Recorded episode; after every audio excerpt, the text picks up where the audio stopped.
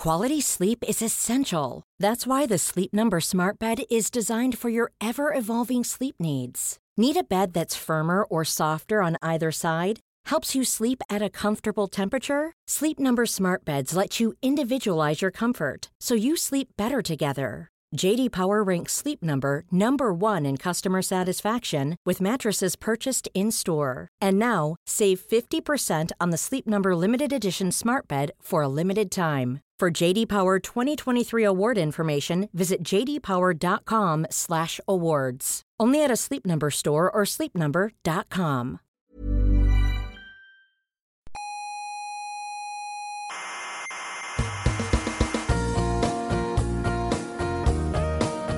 Aquí comienza Coffee Break, la tertulia semanal de la actualidad científica. Newton desmiente la física de Aristóteles. Exactamente. Einstein desmiente la física de Newton. Exacto. Pero ni siquiera ustedes mismos se ponen de acuerdo. No, hay una aproximación paulatina a la- Soberbios. Científicos soberbios.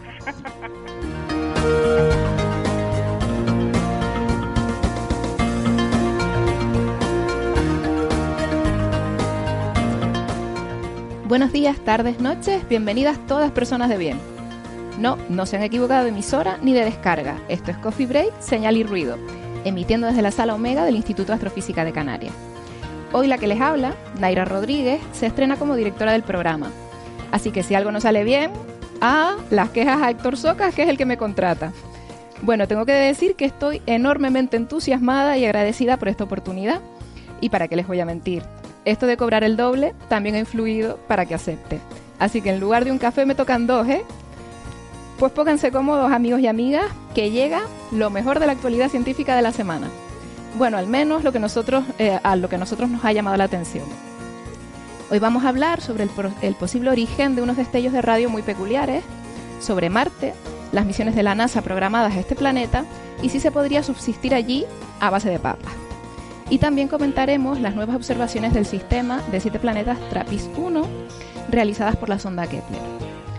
Ya saben que pueden escucharnos en iBox y en iTunes y que si les gusta el programa se pueden suscribir para tenerlo siempre disponible en sus móviles.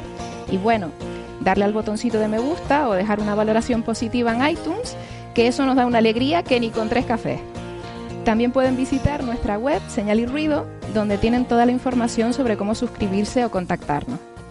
En la radio nos pueden escuchar en Canarias, en las emisoras Icoden Daute Radio, Radio El Día, Radio ECA y Ondas Yaiza.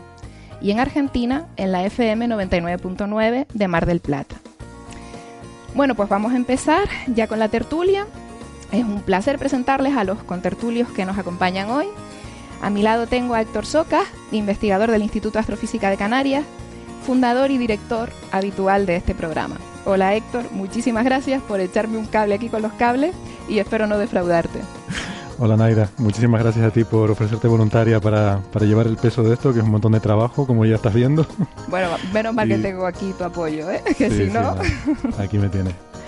Bueno, y a través de la red eh, tengo el honor eh, de tener eh, a dos invitados especiales. Eh, tenemos a Juan Carlos Ortega, periodista, escritor y humorista. Hola Juan Carlos. Hola, ¿qué tal? ¿Cómo estamos? Hoy ha, ha mejorado mucho eh, la dirección eh, en cuanto a belleza, solamente. En cuanto a belleza, ¿eh? es, es comentario intencionadamente machista, o sea, a propósito, ¿eh? Quiero decir que no. Muchísimas gracias. Seguro No que se- nuestras no contertulias escapado. o muchas de ellas no piensan lo mismo, ¿eh? Pero, Sí, bueno, Pero claro, muchísimas ese- gracias. Él, él tiene otro público, es cierto. es cierto. bueno, también tenemos a Francis Villatoro, profesor de la Universidad de Málaga y divulgador científico. Bienvenido, Francis. Un placer, como siempre, Naira, Héctor, Juan Carlos. Esperemos pasar un buen rato y que todos los oyentes aprendan muchas cosas con nosotros. Por supuesto que sí, eh, eh, a ello vamos. Eh, antes de empezar con los temas de hoy, me gustaría dar una primicia, y es que dos grupos de estudiantes de segundo de ESO del IES El Calero en Gran Canaria, junto con su profesor de matemáticas, han hecho historia. Y han descubierto dos estrellas variables. Sí, impresionante. En particular son estrellas binarias eclipsantes de contacto, que son pares de estrellas que orbitan en torno a un centro de masas común en nuestro plano de visión y que están tan cerca la una de la otra que casi llegan a tocarse. El descubrimiento lo han hecho realizando observaciones con varios telescopios, uno eh, del Observatorio de la Agrupación Astronómica de Gran Canaria, que ha colaborado en el diseño de la experiencia, y otros dos, eh, y otros dos telescopios eh, de la red Las Cumbres Global Telescope, uno que está en el Observatorio del Teide, aquí en Tenerife, y otro en Hawái. Y también han usado datos de archivo. Pues estos chicos y chicas son los más jóvenes del mundo en realizar un hallazgo de este tipo y dentro de un proceso de educación formal. Eh, hay pocas experiencias similares anteriores en Estados Unidos, en campamentos para alumnado con altas capacidades y también en algunas iniciativas particulares, pero no se había dado en institutos eh, a estas edades. Así que quería, no quería dejar pasar la oportunidad de felicitarles por este gran logro y especialmente mi más sincera enhorabuena al profesor Carlos Morales, que además es fiel oyente de Coffee Break, por llevar esta actividad a las aulas desarrollarla con muchísimas ganas y transmitir a su alumnado la motivación por la ciencia. Así que eh, desde aquí, enhorabuena y eh, desde el proyecto educativo del IAC del que formo parte, todo nuestro apoyo a todas esas profesoras y profesores que hacen grandes esfuerzos por introducir pequeños y no tan pequeños trocitos de ciencia en las clases, sembrando semillitas de pensamiento científico. Pues claro que sí, enhorabuena. ¿Cómo se llama? Carlos. Eh, Carlos Morales es el profe. Sí, son unos 60 alumnos de, de secundaria de un instituto de, Gran Canaria. Qué bueno, qué buena iniciativa. Sí, pues, Estas inyecciones de, de, amor a la ciencia que parecen cosas pequeñitas y sin importancia son las que provocan que luego mucha gente se pueda dedicar a esto. Estoy totalmente convencido. Lo, lo más insignificante, aunque nos parezca pequeñito, es luego se, se, multiplica por mil. O sea que mm. genial y enhorabuena desde aquí, claro que sí. Yo recuerdo hace un par de programas que precisamente Marian nos comentaba, ¿no? Cómo fue un profesor eh, que ella tuvo, no sé, no, no recuerdo si dijo en COU, me parece, ¿no? Eh, que él fue quien le había infundido, ¿no? Ese amor por la astrofísica y que un poco eh, provocó que se acabara dedicando a esto al final. O sea, que nunca se sabe. La verdad es que nunca se sabe cómo, mm. se, cómo se despiertan las vocaciones futuras. Sí, nosotros cuando hemos hecho actividades en, institutos, en semanas de la ciencia y demás, eh, al final con lo que te quedas es con esos chicos y chicas que te dicen que me encanta la astronomía y me quiero dedicar a ello, ¿no? Entonces, eh, y sobre todo también cuando ves sus caras a los más pequeños y les cuentas cosas y lo van entendiendo, eso no, no, tiene precio. O sea que... Es que la, semilla esa del, amor por el conocimiento está presente en, todos los niños. Parece un tópico decirlo, pero es cierto. Lo tienen todos y es casi un pecado no, no, no potenciarlo. Yo, cuando a un niño no se le habla de estos asuntos o se pasa muy por encima ante estos temas, yo creo que de verdad eh, debería ser casi delito, ¿no? O sea, es, muy, es muy, es muy feo no, no potenciarles lo que ya tienen de por sí, que es es magnífico, es un curiosidad, ¿no? Mm. Sí, sí, que, eh, algo con lo que todos nacemos, ¿no? Esa curiosidad humana. Exacto. que luego poco a poco nos la van quitando, pero bueno, hay que esforzarse lo, ideal por mantenerla. Es eso, en desarrollar este tipo de actividades para potenciarla y no perderla, ¿no? ¿Y esto que era una práctica de...? Esto fue un proyecto que diseñó este profesor. Ah. él, él, es miembro de la, de la Agrupación Astronómica de Gran Canaria, entonces él con otros compañeros de la agrupación eh, diseñaron el proyecto, se bueno, basándose un poco también en una escuela de verano que él hizo con, nosotros aquí en el Instituto de Astrofísica hace dos años en La Palma, pues le surgió la idea, presentamos una, una práctica parecida, un proyecto parecido, pero de tránsitos de exoplanetas. Me comentó que cogió la idea de ahí, pero ellos se dedican más a estrellas variables y entonces lo enfocaron por ese lado y, lo han desarrollado, han hecho visitas al observatorio que ellos tienen en Gran Canaria y después a través del proyecto eh, pudieron realizar observaciones con estos telescopios de la red de las cumbres y, Estos son unos telescopios que cualquiera puede usar, ¿verdad? En su casa son telescopios remotos, si no recuerdo mal, creo que son de pago, ¿no? O algo así. ¿O ¿Cómo es esto? Bueno, nosotros, como, como uno de los telescopios está en el Observatorio del Teide, el IAC tiene tiempo de observación en toda la red y a través del proyecto educativo con telescopios robóticos, pues un poco podemos destinar parte de ese tiempo a los proyectos, proyectos científicos en, en institutos, ¿no? En España. Muy bien. Vale, pues entonces si quieren pasamos a otros temas de la actualidad científica de la semana, que viene cargadita. Y el primero de ellos podría estar sacado de uno de los programas de cuarto milenio, pero no. Se trata de una investigación científica que está aceptada para publicación en una revista de alto impacto, en el de Astrophysical Journal Letters. Y em, eh, hablamos de lo que se conoce como eh, Fast Radio Burst, que en español sería algo así como destellos rápidos de radio, y que son pulsos eh, de radio súper breves, que duran unas pocas milésimas de segundo, pero que son muy brillantes y que tienen su origen fuera de nuestra galaxia. Hasta ahora se han detectado unas 17 emisiones de este estilo, eh, pero su origen eh, es aún desconocido. Y bueno, Juan Carlos, creo que tú habías mirado este tema así un poco y nos puedes contar cuál es el descubrimiento. bueno, el descubrimiento. Me porque he medio atisbado en esto como una especie de, estrella de Tabi 2 al, menos a, nivel de los medios de comunicación. Yo, de hecho, para documentarme he estado eh, tecleando en, Google, en Google FRB y bueno, he encontrado cosas eh, espantosas en, el sentido de, mala información. ¿no? Por ejemplo, en el mundo el titular era Científicos de Harvard, de Harvard creen que las misteriosas señales cósmicas son para propulsar naves extraterrestres. O sea, directamente es lo que creen los, los científicos, ¿no? Sin, sin, sin eh, especificar nada ni añadir ninguna duda. Eh, otro titular, profesor de Harvard, la humanidad ha recibido señales extraterrestres sin darse cuenta, cosas así, ¿no? y claro, eso yo creo que debemos tener mucho cuidadico en eso, ¿no? Que como posibilidad está, de, de hecho, eh, ahora vosotros lo, lo desarrollaréis más porque sois más sabios que yo, ¿no? Pero como posibilidad está, ¿no? En, Harvard la propuesta existe, ¿no? Que tal vez no son fenómenos naturales, sino que pueden provenir de una estructura artificial y tal, pero se tiene como una posibilidad.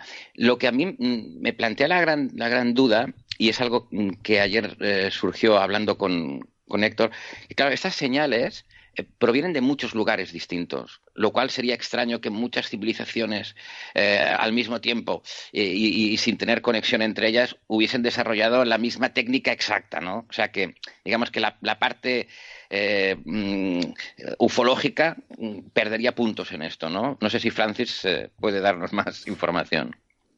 Sí, la parte ufológica es que ahora está de moda que, muchas revistas científicas publiquen artículos con la palabra alien o en el título o en el resumen, y porque eso genera eco mediático y a los editores de la revista les interesa el eco mediático. ¿no?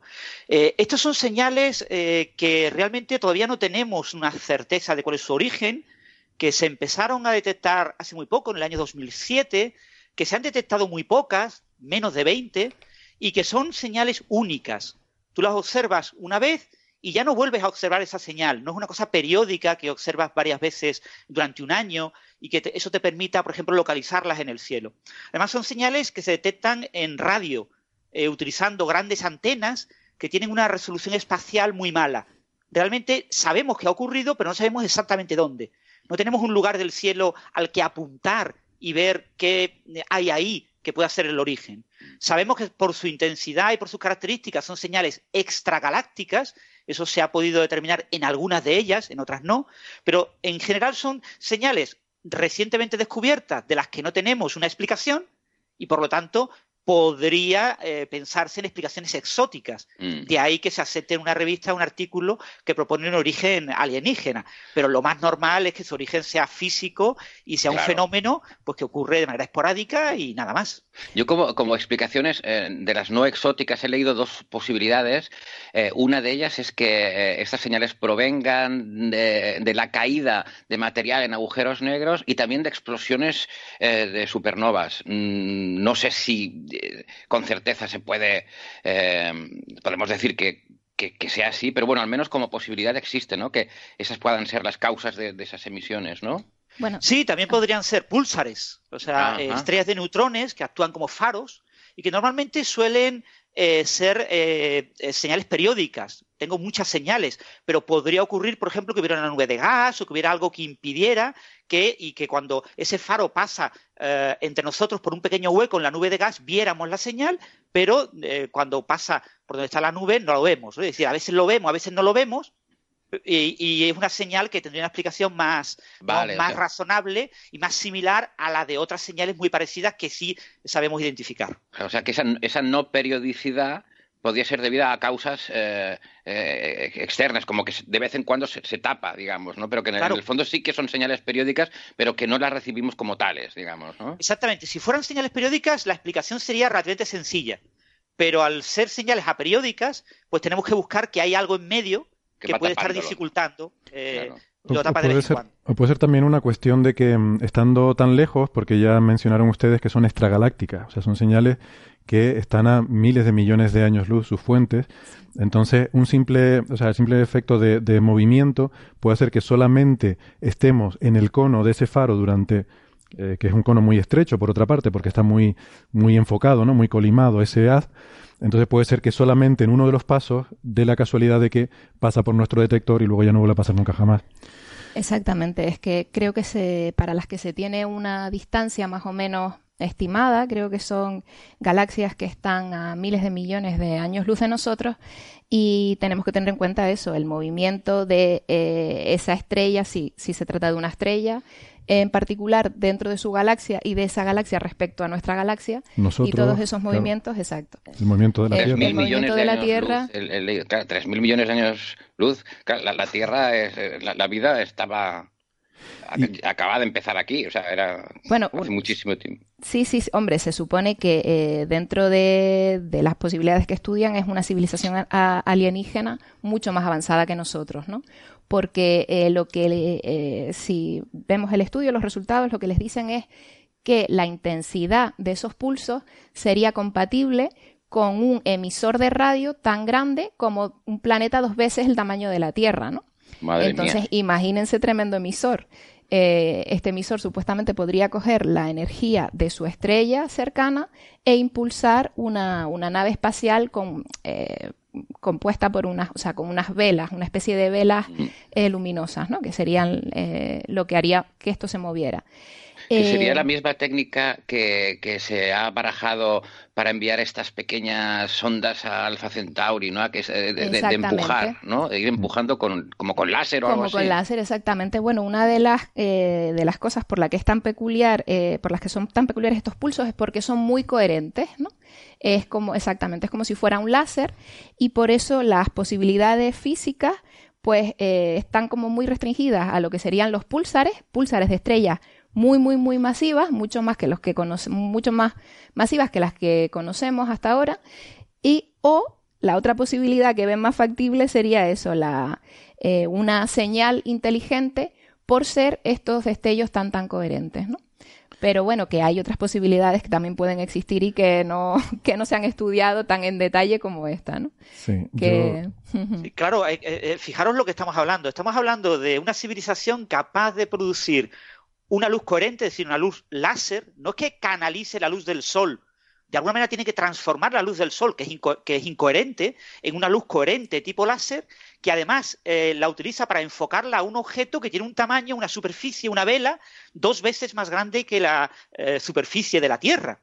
Es decir, eh, si hacemos el orden de magnitud, es una barbaridad increíble lo que tiene que ser capaz de hacer esa civilización para mover ese, un objeto tan grande, ¿no?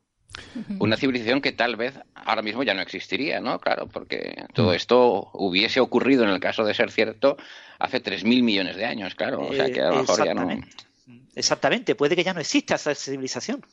Esto, esto de los 3.000 millones de años, además es curioso porque lo comentamos, fue una noticia que hubo eh, hace unos meses, lo comentamos aquí, que eh, se detectó la primera contrapartida de uno de estos FRB, de uno de estos pulsos de radio, eh, pero es la única que, se cree que se ha detectado, que se ha podido asociar ese pulso con una galaxia enana a 3.000 millones de años luz, ¿no? Pero es, es la única, el, el, único caso de estos, creo recordar que eran 17, que se han detectado hasta ahora, es el único que se ha podido eh, asociar con algún objeto, ¿no? Es decir, bueno, viene de tal sitio.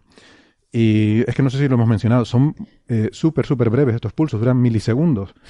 Entonces, claro, no tienes tiempo entre que lo detectas de ir a apuntar un telescopio allí a ver qué es lo que hay, ¿no? Em, y, hay que recordar eso, que se están detectando con radiotelescopios, con grandes antenas. El que más eh, pulso de este tipo ha detectado ha sido el radiotelescopio Parkes, que está en Australia. Y estos grandes radiotelescopios tienen una resolución espacial muy, muy pobre. Entonces, eh, realmente eh, tenemos una región de cielo muy grande en la que podría estar localizada esta fuente. Entonces hay que tener suerte de apuntar a toda esa región grande eh, para ver dónde, dónde puede haber surgido, dónde puede estar esa galaxia. Entonces, en estos pulsos tan breves, en los que no me da tiempo a apuntar un eh, telescopio eh, de mayor resolución espacial y, tengo una región muy grande en la que puede estar la fuente, pues realmente ignoro prácticamente casi todo sobre estas fuentes. Necesito una estadística muy grande, necesito cientos de fuentes para poder identificar sus características y ver qué puede ser el origen. Mm. Sí, o bueno, cuando consigamos eh, que tener una mejor resolución en las detecciones en radio, pues esto cada vez vamos consiguiendo mejores resoluciones en radio.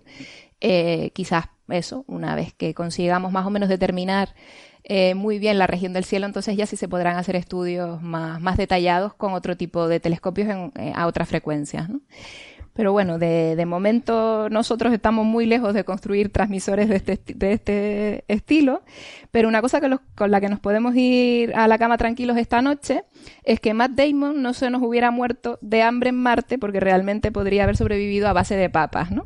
Eh, patatas por, por para parte de nuestros oyentes.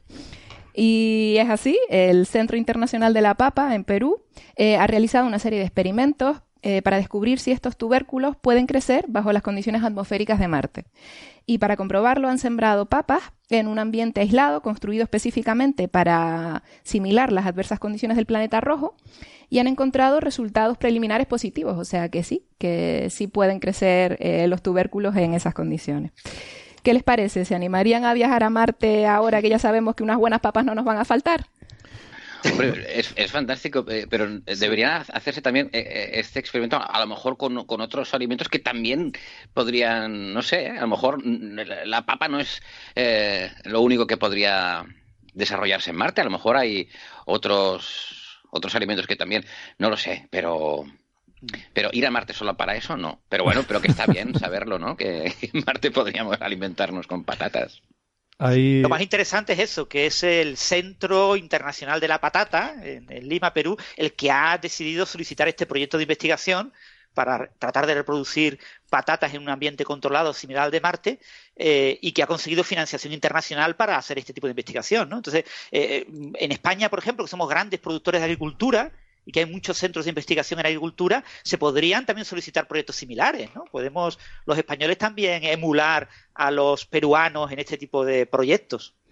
Sí, esto es una, además es una información que eh, eh, me hace gracia. A mí esto nos lo pasó nuestro amigo Carlos Westendor, que hoy no ha podido venir.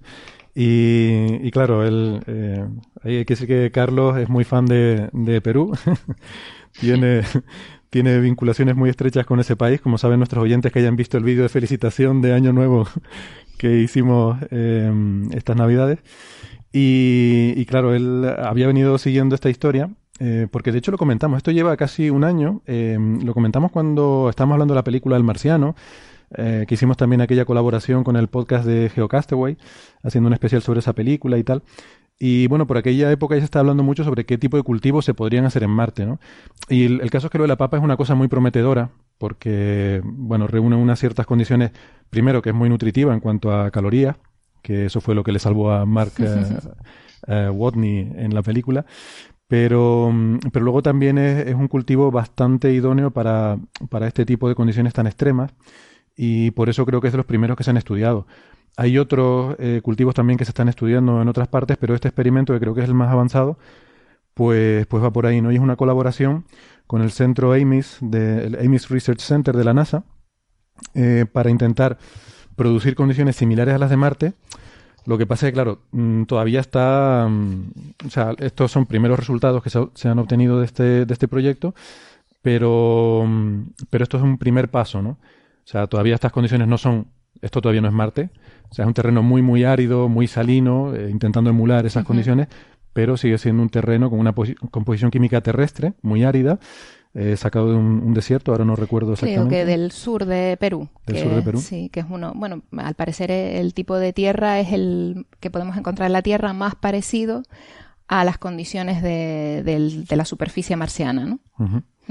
Durante, mucho tiempo se, se, hablaba y era como el tema oficial, siempre que se habla de estos asuntos, era eh, que acabaríamos reproduciendo las condiciones de, la Tierra en Marte. Es decir, que poco a poco convertiríamos a Marte en, un planeta Tierra, creando una atmósfera, etcétera, y allí entonces eh, podríamos plantar lo que sea mm, sin, sin, sin, sin duda, porque eh, habríamos clonado la, la, la, atmósfera de la Tierra y tal. Pero parece ser que ahora, más que eso, se trata de saber si en Marte, tal como es Marte, sin necesidad de que lo convirtamos en otra Tierra, allí podrían crecer estos alimentos. Yo creo que es como un cambio, ¿no? De, en el enfoque. Hombre, el agua se la tenemos que poner seguro. Claro, eso sí. el agua hay que incorporarla sea como sea. Sí, pero lo bueno es que ahora sabemos que en Marte hay mucha agua, ¿no? Es cuestión de, buscarla bajo tierra, etcétera, pero es una de las cosas que recientemente hemos ido aprendiendo más sobre Marte, que realmente agua no es un problema, y hay muchísima, la cuestión es saberla sacar. Em, también también hay que proteger a, las plantas de la radiación, o sea, con lo que esto quizás hubiera que cultivarlos en, cuevas. Eh, eh, eh, me gustaría destacar una cosa que esta noticia es parecida a la que ha comentado al principio Naira. aquí el trabajo lo han realizado estudiantes, estudiantes universitarios, pero estudiantes junto a sus profesores. Estos son proyectos en los que los alumnos de grado intervienen y colaboran con investigadores y son unos primeros eh, proyectos de iniciación a la investigación. Entonces yo creo que es una cosa muy destacable de este proyecto mm. y que conecta con el otro proyecto que ha comentado Naira, en, que, en cuyo caso eran creo que alumnos de, secundaria, de bachillerato. Sí, y eso, eso efectivamente, eso es muy interesante también. Eh, bueno, y, el proyecto, pues eso, ya lleva un año y creo que, que todavía tiene más, eh, más recorrido, ¿no? Porque además hay muchas más cosas que explorar todavía. Por ejemplo, lo más importante yo creo, de esto se ha debatido mucho y sobre todo a raíz de la película, yo he visto foros de biólogos peleándose sobre si se pueden cultivar papas en Marte o no, pero sobre todo, más que, o sea, yo creo que el consenso general más o menos es que sí, efectivamente se puede y estos resultados van por ahí. La cuestión es si serían comestibles para nosotros. Ah, claro. Y esto, eh, aquí hay un tema que es que hay en la composición química del regolito marciano, están estas sales muy particulares que se llaman los, los percloratos, seguramente habrán oído hablar de ellos, que es una sustancia que es muy abundante en ese regolito, eh, que para nosotros es tóxica, eh, que un acúmulo de esta sustancia pues sería incluso letal para el ser humano. Parece ser que las papas pueden vivir con eso, no está claro, eso no está incluido en el experimento todavía, pero eh, por lo menos los biólogos a los que yo he oído hablar de este asunto creen que, eso no sería un problema para las papas. La cuestión es que cuando tú te las comas, qué consecuencias tiene eso sobre tu salud. Y ahí yo he visto debate, hay quien piensa que se acumulan en la cáscara y que incluso lavándola sería suficiente para, para evitar este problema o, o en en último extremo tener que pelar las papas y comerte la papa pelada, que a los canarios no nos hace tanta gracia, pero bueno, sería bueno, yo las pelo, ¿eh? que la cáscara tiene muchas... Bueno, bueno. Eso para otro día. eso, vale, otro día nos extendemos en eso. Y hay quien piensa que no, que es que realmente eh, sería no sería comestible, o sea, nos moriríamos eh, Vaya. debido a este compuesto y eso, eso todavía no está claro, ¿no? Bueno, realmente... Es, fascinante eh, el hecho de que estas cosas demuestran que la vida es cualquier cosa menos frágil. O sea, en cualquier condición, y cada vez esto se, se, va viendo más, ¿no? Que en las condiciones más adversas, eh, la vida, la frase aquella de, ¿cómo era? La vida se abre paso, ¿no? Que creo que era de aquella película de Spielberg, no recuerdo cuál, ¿no? La, la, vida siempre parece como que no es tan frágil y delicadita como, como habíamos pensado, ¿no? Que siempre encuentra el modo de, de sobrevivir, ¿no? De, de venga, de, de, estar ahí haciendo de las suyas. Quizás la pregunta más así que tenemos ahora es cuánto de fácil surge, ¿no? Porque una vez que surge parece que sí que Se, agarra todo, ¿no? Pero lo que no tenemos claro es realmente si es fácil que surja o no.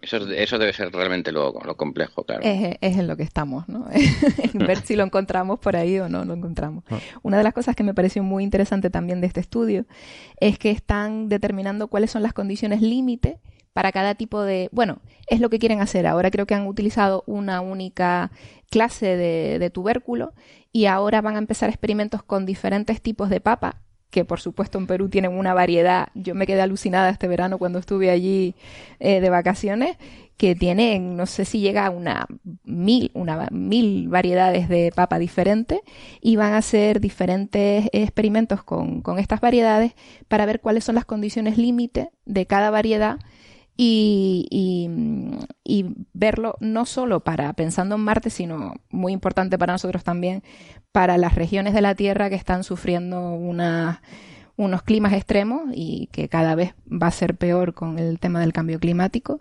Entonces la idea también es, eh, con las condiciones que tenemos en la Tierra muy extremas, ver cuáles serían los mejores cultivos para, para estas regiones. ¿no? Esto se, se, podría hacer con, con, personas también. Yo me imagino que podríamos intentar averiguar si eh, algunas personas como Iker Jiménez, por ejemplo, podrían vivir en Marte. Entonces se les coloca en un desierto durante un tiempo, simulando las condiciones marcianas.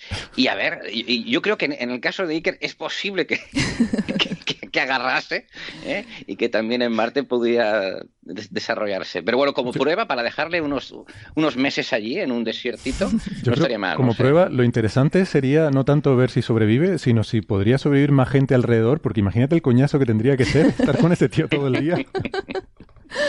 que bueno, es por lo que van también algunos experimentos sociológicos que se están haciendo, ¿no? Pensando en colonizar Marte, es decir, cuánto es capaz de aguantar la gente junta sin, sin acabar hartos unos de otros. Sí, primero los ponemos juntos en condiciones además súper agradables que si ahí sobreviven, entonces ya nos planteamos cambiarles las condiciones, ¿no? Sí, porque el ser humano es muy particular.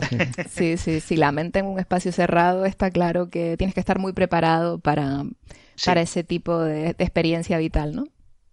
Mm. Bueno, pues... Eh, Perdona, eh, eh, te, voy a fastidiar completamente el programa, lo siento, Naira, pero es que me estaba mirando ahora en las notas que tenía algunas cosas que se me olvidó decir del tema anterior. ¿Podríamos retomarlo de los, ah, claro, por los FRBs y las señales alienígenas? Claro, claro. Porque tenía, claro, yo esto lo leí hace varios días ya y, ya me había olvidado de, algunas cosas que quería comentar, ¿no? Entonces, sobre el artículo en particular, que me lo estuve leyendo, eh, hice el esfuerzo porque la verdad es que me pareció un artículo horrible.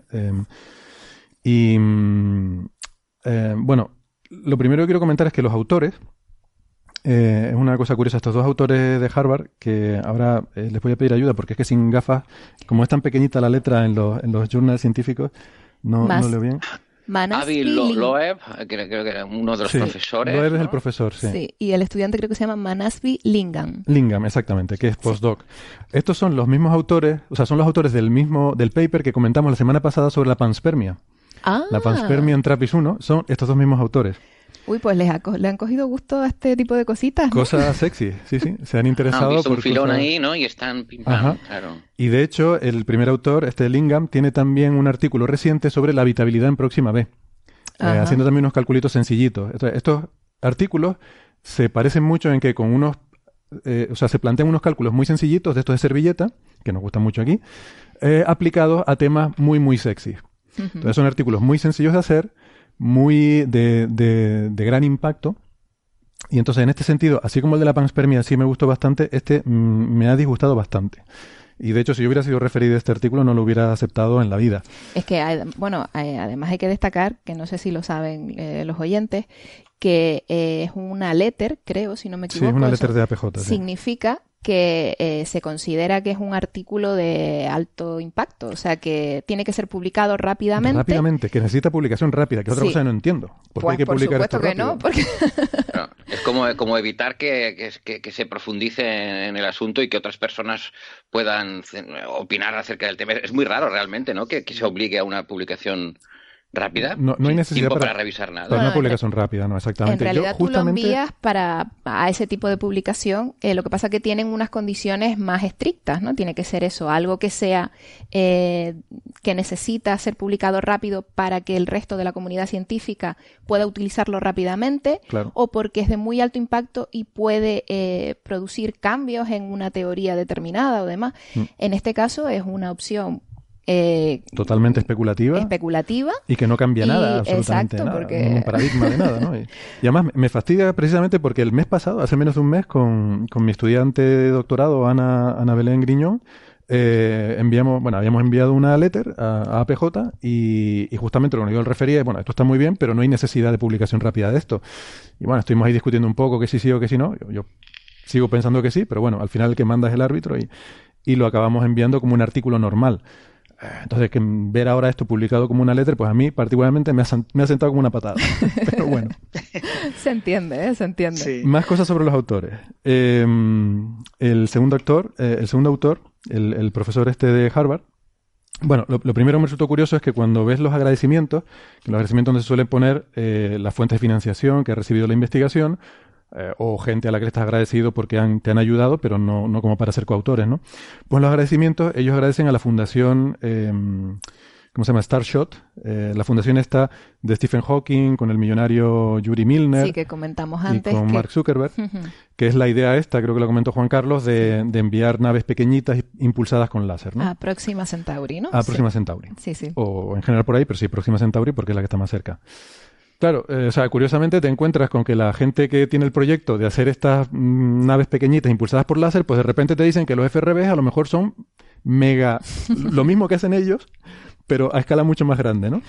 Que se les ve un poco el plumero, ¿no? Se, les ve mucho el plumero, ¿no? Porque además es que no es solo que estén financiados por eso, sino que además es que el, profesor este es miembro, es el chairman, es el, presidente del comité asesor de la fundación eh, Starshot. Okay. O sea, que está todo, todo cogido por todos lados. ok, Francis. Sí, eso es lo que quería comentar, lo que acaba de comentar Héctor, que es que este señor es una persona muy importante en eh, esta asociación que eh, eh, concede los premios a investigadores de mayor dinero del mundo. Son tres millones de dólares a investigadores. Esto es un proyecto de un multimillonario ruso que es físico y del el multimillonario propietario de Facebook y crean unos premios que se llaman los premios Breakthrough son los premios de la Fundación Brexo, y entonces el comité científico de esta fundación lo preside este señor, Loeb. Y entonces todas las iniciativas, como esta iniciativa de Startup, etcétera, tienen como padre al director de este comité científico, que es este señor de Harvard. Mm. Entonces, eh, obviamente todo está relacionado, ¿no? Entonces, claro, cuando una revista científica, eh, sea de letter, sea de artículos largos, recibe un artículo de un gran investigador de Harvard que además es director de una asociación que concede grandes premios y que es una persona muy reconocida, pues se mira siempre con buenos ojos ese artículo y se acepta. Y máximo si es un artículo que va a tener una enorme repercusión mediática. Muchísima. Y luego el, primer autor, Lingham, es un postdoc. Eh, hizo su, eh, curiosamente, ¿no? Hizo su trabajo de doctorado, lo estoy mirando un poco en la Universidad de Texas en Austin, en cosas de física del plasma, en una unidad de, fusión, de física fusión nuclear. Y ha trabajado en cosas de física del plasma súper técnicas y súper super complejas. Y ahora, que no son tan llamativas, ¿no? Que no son tan llamativas. y ahora de repente, o sea, de, trabajar con física de la magnetohidrodinámica, con unas ecuaciones complejísimas y unas simulaciones complejísimas, ahora de repente hace calculitos de servilleta eh, sobre tema súper sexy, ¿no? Y el artículo en sí a mí no me ha gustado nada, o sea, me parece que no tiene ni pies ni cabeza, que son unas estimaciones muy burdas y muy básicas para justificar una especulación que es totalmente infundada. O sea, aquí llega a decir cosas como que, bueno, que una de las razones por las que cree que esto es factible es porque se da la casualidad de que el diámetro mínimo, el tamaño mínimo que tendría que tener este tipo de, emisores, eh, pues es más o menos del tamaño de un planeta. El mínimo, el máximo podría ser infinito, ¿no? Y una de las Mm, vías por las que llega a este tamaño, es decir, bueno, porque si fuera más pequeño, entonces concentrar toda esa energía en un tamaño más pequeño, el agua se evaporaría y el agua es el refrigerante típico que se usa para cualquier sistema eh, mecánico. Entonces, típicamente se usa agua para refrigerar eh, y tú dices, pero, pero vamos a ver. ya cuando, cuando llegamos a pensar en el refrigerante que usan las máquinas de los alienígenas, que construyen máquinas más grandes que planetas, pues a, mí es que, que, que, te diga, es que me resulta todo tan increíble. Digo, pero ¿cómo esto puede pasar un filtrado científico? Mm, y no hay ninguna justificación en ninguna parte del paper de que esto sea. Entonces, claro, Juan Carlos lo, lo, eh, eh, lo, comparaba con un caso Tavi 2, pero, y, y, de hecho también otros oyentes nos lo han mencionado en redes sociales, ¿no? Ah, esto es como lo de la estrella de Tavi. A mí es que me parece mucho más serio lo de la estrella de Tabby. O sea, hay realmente un misterio científico que estamos peleándonos. Hay diferentes causas, diferentes posibilidades. Se ha propuesto la explicación alienígena. Hay otras cosas. hay una cosa ahí que no entendemos y estamos intentando buscar eh, posibilidades, ¿no? Esto, yo qué sé, es que para mí, de verdad, eh, es cualquier cosa que no sabemos lo que es, podrían ser alienígenas. Pues sí, eh, si yo estoy durmiendo y oigo un ruido en medio de la noche, ¿podrían ser alienígenas? Pues sí, podrían ser. Podrían ser. No te digo que no, pero... Pero Lo que está claro es que e, este, este, deseo de existencia de otras civilizaciones está como muy acentuado ahora. No sé, bueno, siempre lo ha, estado probablemente, pero ahora hay como un deseo que está muy encendido, ¿eh? Hay una creencia a, eso. Entonces, claro, cuando queremos algo, cuando queremos creer algo, es muy fácil caer en, la trampa, porque de hecho esto es es una trampa, seguramente. ¿no? Yo creo que está menos denostado, ¿no? Antes era como una cosa eh, ¿no? Que, no era serio hablar de alienígenas, ¿no? Sí, que no estaba bien tratarlo desde, desde la parte científica, ¿no? Sí. Pero sí es verdad que en los últimos años ha habido muchos estudios. Bueno, de lo de la estrella Tabi yo creo que también ha sido un revulsivo. Sí, pero, pero ya no es un tema tabú, quiero decir, ya es un tema que se puede trabajar seriamente en eso, ¿no? Claro, y la, y la misma Tabi es, es, particularmente escéptica respecto a esta hipótesis. O sea que sí que es cierto que la estrella de Tabi es mucho más serio el, el asunto que este, ¿no? Pero... Pero bueno, ahí está como posibilidad. Soñemos un poco, ojalá, ¿no? Pero y lo, importante y que no tenemos que olvidar es que Abraham Loeb, Avi Loeb, va a publicar decenas de artículos de este tipo en los próximos años. Le ha visto un filón eh, hace unos cinco años publicó unos artículos sobre la historia de la astronomía de los mayas, en las que prácticamente se medio inventaba todo, porque él no es un experto en historia.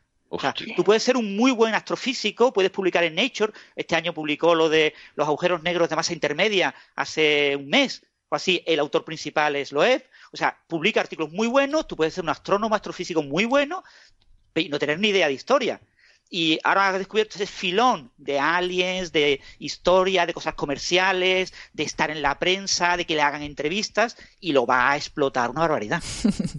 bueno, pues tendremos que estar preparados para, para sobre todo, eh, leer las cosas con cierta cautela, ¿no? Que, es lo, más importante. Creer no solo las cosas que realmente están demostradas y esto sabemos que es simplemente una especulación, con ciertos cálculos físicos detrás, pero que es simplemente una especulación. Sí, es una... y, y, escuchándoos a vosotros y aprendiendo de lo que decís, me he dado cuenta de algo que en el fondo es trágico, ¿no? Que esa división entre ciencia y pseudociencia que muchos pensábamos que estaba muy claramente delimitada, tal vez no lo esté tanto, ¿no? No, no es el, la ciencia por un lado y, y, y los seeker por otro, sino que hay como una zona intermedia, ¿no? Donde uno se toca con otro y otro con uno y a veces el deseo de querer ser mm, eh, popular o, hacer un artículo con impacto te mueve hacia la zona resbaladiza del otro. O sea, que no está tan claro, ¿no? Veo eh, esa diferencia entre lo que es riguroso y lo que no. Hombre, yo creo que lo importante aquí es que los artículos científicos con referí eh, deberían, o sea, con,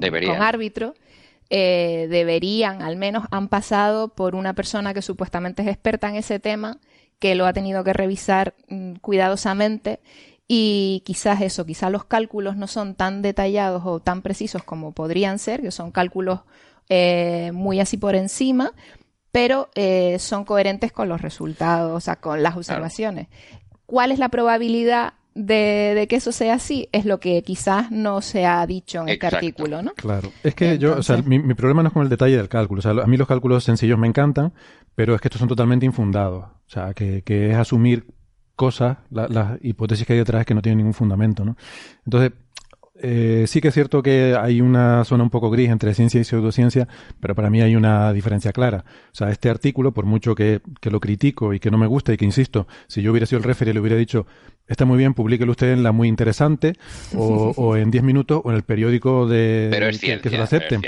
Pero, esto no es tal. Ahora, eh, si ellos hubieran dicho, esto es así y los científicos nos lo ocultan, eh, pero los extraterrestres no están tal, entonces sería pseudociencia. O si no pusieran los cálculos también, ¿no? Tal como está, aparte de eso, sí. Tal como está planteado, decir, esto es una especulación que en principio podría ser, pues bueno, podría ser. O sea, ellos lo plantean como una especulación. La cuestión está en cuánto especulativo consideras tú que puede, cuánta especulación puedes transigir. ¿no? A mí esto me parece especulación salvaje eh, bueno, ahí estaríamos en el rango de tal. Otra cosa es que tú afirmes que son extraterrestres y que te están intentando engañar los científicos oficiales y qué tal, ¿no? Ahí es donde yo creo que está la diferencia. Claro, exacto. y, Héctor, hay un punto muy, muy importante que no tenemos que olvidar. Eh, Héctor, tú escribes este artículo y no te lo publica esta revista. Seguro. ¿Vale? Tienes que buscar una revista muy mala, de bajo impacto, para publicarlo. Lo publica eh, una persona, una gran autoridad, y se lo publican en casi cualquier revista. ¿Vale? Mm. O sea, la revisión por pares está muy condicionada a los nombres de los autores y a dónde vienen. Es que el autor principal es muy famoso, muy conocido, de la Universidad de Harvard, una gran institución. Eh, eso hace que, se sesgue completamente la revisión por pares. Es como cuando algunos premios Nobel, cuando son eh, eh, mayores de edad, pues eh, se apuntan a cosas de la homeopatía o a pseudociencias y mucha gente se lo toma en serio y publican en buenas revistas, ¿no? Cuando eh, hablábamos la semana pasada, eh, Roger Penrose dice cosas que no tienen ni pies ni cabeza y todo el mundo lo acepta porque es Roger Penrose, ¿vale? O sea, el peso del argumento de autoridad es muy, muy importante en cómo se hace de revisores y en la ciencia actual, mucho más de lo que debería, claro. Sí, eso también nos dice que cuando vemos un, resultado muy importante de un grupo no tan conocido, es que seguramente, seguramente tiene más mérito, sí, sí, que les ha costado mucho sacarlo en una revista de alto impacto probablemente. Eh, bueno, ¿quieren comentar algo más sobre este tema? No, yo quería desahogarme, pues me había olvidado que. Muy bien, es que. lo córtame, que yo voy muy rápido. No, no, no, está bien, está perfecto, sí. No, si te llevas por mí, acabamos tocando nada más que la mitad de los temas, porque es lo que me suele pasar, que se me queda todo en el tintero. Bueno, pero eso siempre se, se puede retomar la semana siguiente y así vamos teniendo una acumulación. bueno, pues nada, si quieren pasamos al siguiente tema, eh, que estaba un poco relacionado con el tema de las papas en Marte y demás. Y es que parece que la misión tripulada a Marte, eh, que NASA tiene proyectada, proyectada para el 2033, eh, no se adelanta ni se atrasa. Esa es la noticia de, momento, ¿no? y es que hace unos días el Congreso de Estados Unidos dio el visto bueno al presupuesto de, NASA, de la Agencia Espacial, para 2017, que es muy similar al del año anterior eh, que son aproximadamente unos 19.500 millones de dólares, y eh, han aprobado los proyectos prioritarios de la agencia para los próximos años. Y entre ellos eh, sigue el viaje a Marte como uno de los más destacados, aunque sin, dedicarle demasiado dinero en la actualidad. solo el que está destinado al cohete SLS y a la nave Orion, que son los que están siendo diseñados y construidos actualmente. ¿no? pero que en realidad tienen un, objetivo más cercano, que es mandar a la Luna la misión tripulada EM2, eh, que sería, está programada para el 2021. Eh, además de esta misión a Marte, sigue con financiación el telescopio espacial James Webb, se apoya también el telescopio W First, eh, que será lanzado en la, en la, próxima década, y se continúa con la financiación de la sonda europea, perdón, la sonda Europa Clipper, que explorará eh, esta luna de, Júpiter realizando una serie de sobrevuelos al satélite, eh, pero sin entrar en su órbita ni aterrizar. Creo que es eh, lo último que está probado. ¿no? ¿Cómo lo ven? ¿Creen que llegaremos a Marte antes del 2040? Bueno, yo creo que, que, sí, o sea, si sigue, depende de la crisis y de lo que produzca la administración que tenemos ahora, ¿no? Vamos a tener cuatro años complicados y depende de cómo evolucione esto. Pero Obama lo planteó como uno de sus grandes eh, legados de su mm, presidencia y parece que hay mucho interés en llevar una misión tripulada a Marte. Y, bueno, hay también rumores de que los eh, chinos también están interesados en lograrlo, etcétera. O sea, yo creo que si planteamos una fecha, pongamos 2040, casi con seguridad para 2040 ya se ha cumplido. Para 2030 no lo sé, depende de lo que pase en los próximos años. Eh, estos presupuestos son muy... Eh, los presupuestos de la NASA y el papel que tiene el Congreso eh, estadounidense en sus decisiones locales, puntuales, año, casi año a año, en el dinero que dispone la NASA y qué puede hacer y qué no puede hacer, y ese poco miedo que tienen los americanos de cortar un proyecto. Me he gastado dos mil millones de, dólares, lo corto y no pasa nada, no ha pasado nada. están bien gastados, que eso es un miedo que no tenemos los europeos. Los europeos no hacemos eso. Los europeos, si nos volcamos en un proyecto, lo mantenemos y lo tratamos de salvar todo lo que podamos. Ese tipo de línea, yo creo que, es prometedor ahora pensar que eh, sobre 2030, 2040 eh, haya humanos en Marte, pero que perfectamente puede cambiar en 2025. ¿eh? Y, la administración Trump en, esto, porque claro, eh, es un arma de doble filo, ¿no? Por un lado está ese, odio a la ciencia, ¿no? Que, se tiene en la administración Trump, pero al mismo tiempo ese patriotismo eh, podría provocar tal vez, ¿no? Invertir más en, este tipo de, proyectos para un poco sacar pecho. No, sé hasta qué punto puede más el odio a, la ciencia de los Trump que ese patriotismo que podría ser útil. No, lo desconozco, ¿eh? Bueno, tenéis que recordar una cosa importante. Ahora mismo, por ejemplo, los satélites militares americanos están siendo lanzados al espacio por cohetes rusos. no por cohetes americanos, porque no tienen los americanos buenos cohetes. Entonces, todo este tipo de proyectos, la primera fase de estos proyectos es construir mejores cohetes, mejores motores, eh, cohetes mucho más grandes, y todo eso va a posibilitar eh, que de nuevo Estados Unidos vuelva a ser el America First, este que dice Trump, vuelva a ser un líder en lanzar cosas al espacio. Ahora mismo para los suministros a la Estación Espacial Internacional, pues son empresas privadas los que lo llevan, o, cohetes o, eh, otras agencias. Es decir, la NASA está pasando por una gran crisis y lo suyo es que Trump yo creo que tiene mucho interés en reforzar la parte militar y por lo mm. tanto en reforzar la parte de NASA eh, coafín a lo militar, ¿no? Pero según nos decías, Francis, es posible que sean los chinos, a lo mejor, los que los que lo logren primero, antes que es los que eh, hay algunos proyectos, eh, los chinos es que son muy parcos en palabras, y algunos medios chinos se publican eh, informaciones oficiosas, que no oficiales, y se ha publicado ya que los chinos están interesados en llevar un hombre tanto a la Luna como, como a Marte. Mm. Pero son oficiosas, no hay nada oficial todavía. Claro. O sea, es difícil de efectivamente saber estos grandes proyectos a largo plazo, como lo de ir a Marte, porque sí que es cierto que, eh, como tú dices, Naira está puesto para 2030, pero claro, pero no hay un, no hay una apuesta en estos presupuestos de este año, igual que no lo había el año, el año anterior. O sea, siempre son pequeñas partidas las que se destinan a explorar. O sea, ahora mismo, por ejemplo, hay una, hay una orden en el, em, eh, de, para la NASA del, del Congreso de em, hacer un estudio de viabilidad de no sé qué parte de la misión, ¿no? Algo más específico, pero que sigue siendo una parte pequeña de, de la misión.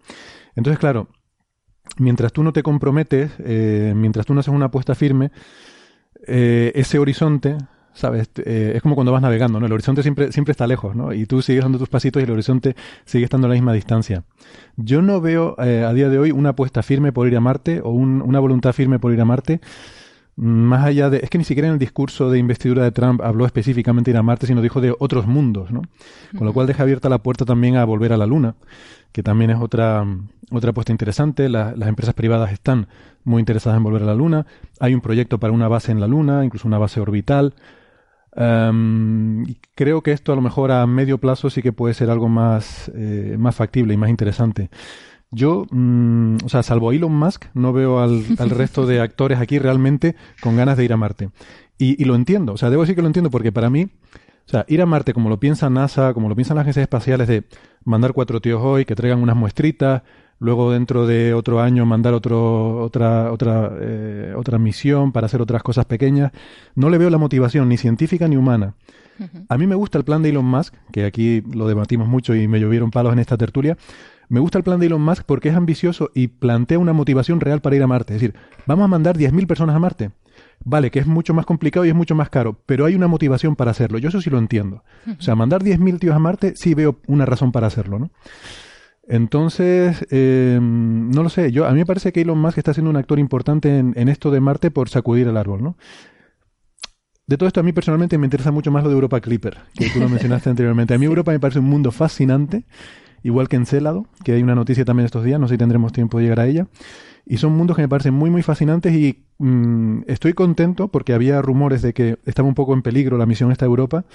Había rumores de que estaba en conflicto con la financiación del sucesor del James Webb, eh, las fases de diseño conceptual del sucesor del, James Webb, y que se tenía que decidir entre uno u, eh, u, otro. Y parece que no, que se está apostando también por Europa Clipper, y a mí eso me parecen, me parecen buenas noticias. Además, de hecho, esta fue una sonda que fue propuesta originariamente, o una misión, por un senador republicano, que la ha estado apoyando muy fuertemente un senador republicano. Entonces, en ese sentido, puede tener más, más apoyo en el Congreso. Que, por cierto, para la gente que no esté muy familiarizada con la política estadounidense, esto puede parecer muy curioso, ¿no? Eh, uno no se imagina el Parlamento español diciéndole, yo que sé, al Instituto de Astrofísica de Canarias qué telescopio tiene que construir o qué estrellas tiene que observar, pero en Estados Unidos sí funciona así. Eh, la NASA está muy... Eh, muy presente en la vida política estadounidense y el Congreso eh, directamente da órdenes a la NASA de qué misiones debe hacer, qué no debe hacer eh, y en qué cosas meterse o no. Entonces, bueno, es, claro, tiene el inconveniente de que está muy mezclado con la política todo, ¿no? Sí, además yo leí un poco que, que justo Europa Clipper, esta sonda, mm, le habían quitado el nombre, así un poco, seguían desarrollando el proyecto, pero le habían cambiado el nombre porque como había sido propuesto por los republicanos, eh, el gobierno de Obama como que lo, tenía totalmente vetado, ¿no? Entonces habían seguido trabajando en NASA en este proyecto, pero poniendo el otro nombre, Europa, un montón de siglas, para que no pareciera, no pareciera lo mismo. ¿no? Ha habido cambios de todas formas en el proyecto en los últimos años. Mm. Creo que primero era un proyecto que querían hacer en colaboración con la Agencia Espacial Europea, eh, que sí que aterrizara en la Luna y demás, y ahora se separaron. La Agencia Espacial Europea va a hacer una misión a Europa y eh, Estados Unidos en principio eh, va a hacer esta otra misión, que, que eso, que no, eh, no manda una sonda a la superficie, sino que simplemente la va, la va a orbitar. Eh, pero creo que, que, los dos proyectos van a conseguir resultados espectaculares, ¿no? Porque, eh, como decía Héctor, son unos de los objetos del sistema solar más interesantes Y sobre todo pensando en la posibilidad de encontrar vida, mm, yo es mi candidato, me he mojado aquí en este programa, como que será el primer sitio donde la encontremos, antes que en Marte. Hombre, ahora con la noticia que vamos a comentar más tarde, yo no lo tengo tan claro, pero... Luego, lo comentamos entonces. Pero los, planes de NASA, lo que sí está claro, o sea, el, futuro es como un poco neblinoso, ¿no? Y como que no lo tienen muy claro, eh, pero lo que sí están haciendo es desarrollando ese SLS, el Space Launch System, un cohete grande, que es algo que se había perdido, porque hemos retrocedido un poco en esto de la de, la posibilidad de poner cargas pesadas en el espacio. Y, por otra parte, a Juan Carlos se le acaba de caer la cámara. se cae todo el rato. No pasa nada. Y, y la nave y la nave Orión, ¿no? O sea, están, están preparando se están preparando para cosas grandes, están desarrollando infraestructura. No tienen muy claro para qué, pero están pensando en hacer cosas grandes en el futuro. No están en la carrera de ver quién llega antes, ¿no? Hay esta carrera de, empresas privadas en llegar antes a la Luna, en poner turistas en la Luna, en una eh, estación espacial, en una base. Blue Origins ha presentado también estos días sus planes para hacer una base en la Luna. Entonces, bueno, todo esto, hay como una especie de carrera ahora, ¿no? De, de hacer cosas muy espectaculares. Y yo creo que la NASA ha dicho, bueno, los resultados no nos interesan tanto, como el tener infraestructura para hacer cosas que luego ya veremos qué es lo que hacemos, ¿no? Me da la impresión de que ese es un poco su, su camino. No sé si es bueno o malo, porque no hay una visión a largo plazo clara y todo el mundo te dice que tienes, en la vida tienes que tener claros tus objetivos, ¿no? Y parece que la NASA no los tiene.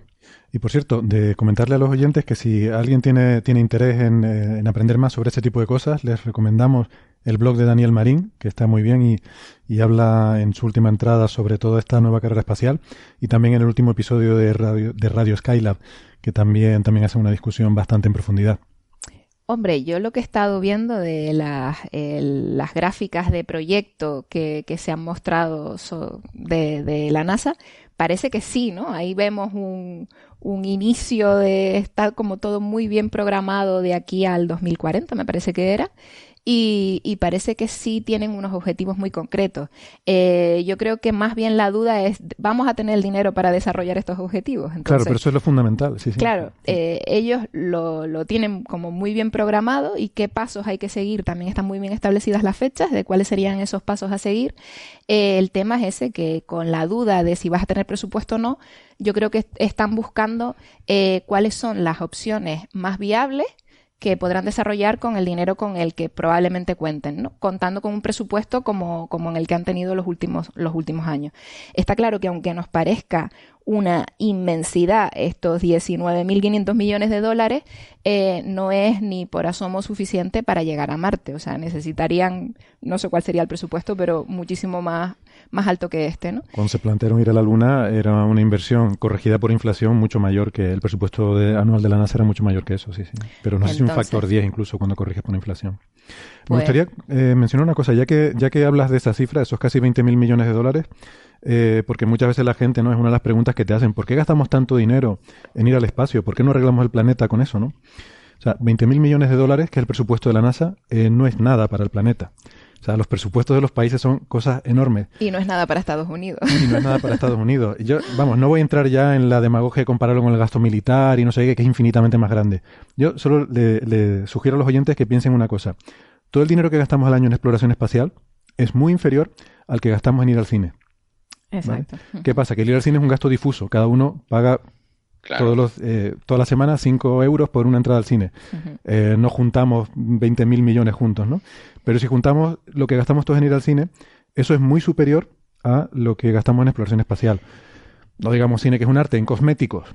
¿eh? Eh, lo que gastamos en cosméticos en todo el planeta es mucho mayor que lo que gastamos en explorar el espacio. Y al fin y al cabo... en copas eh, o en cerveza o en lo que sea, claro, es verdad. claro, claro.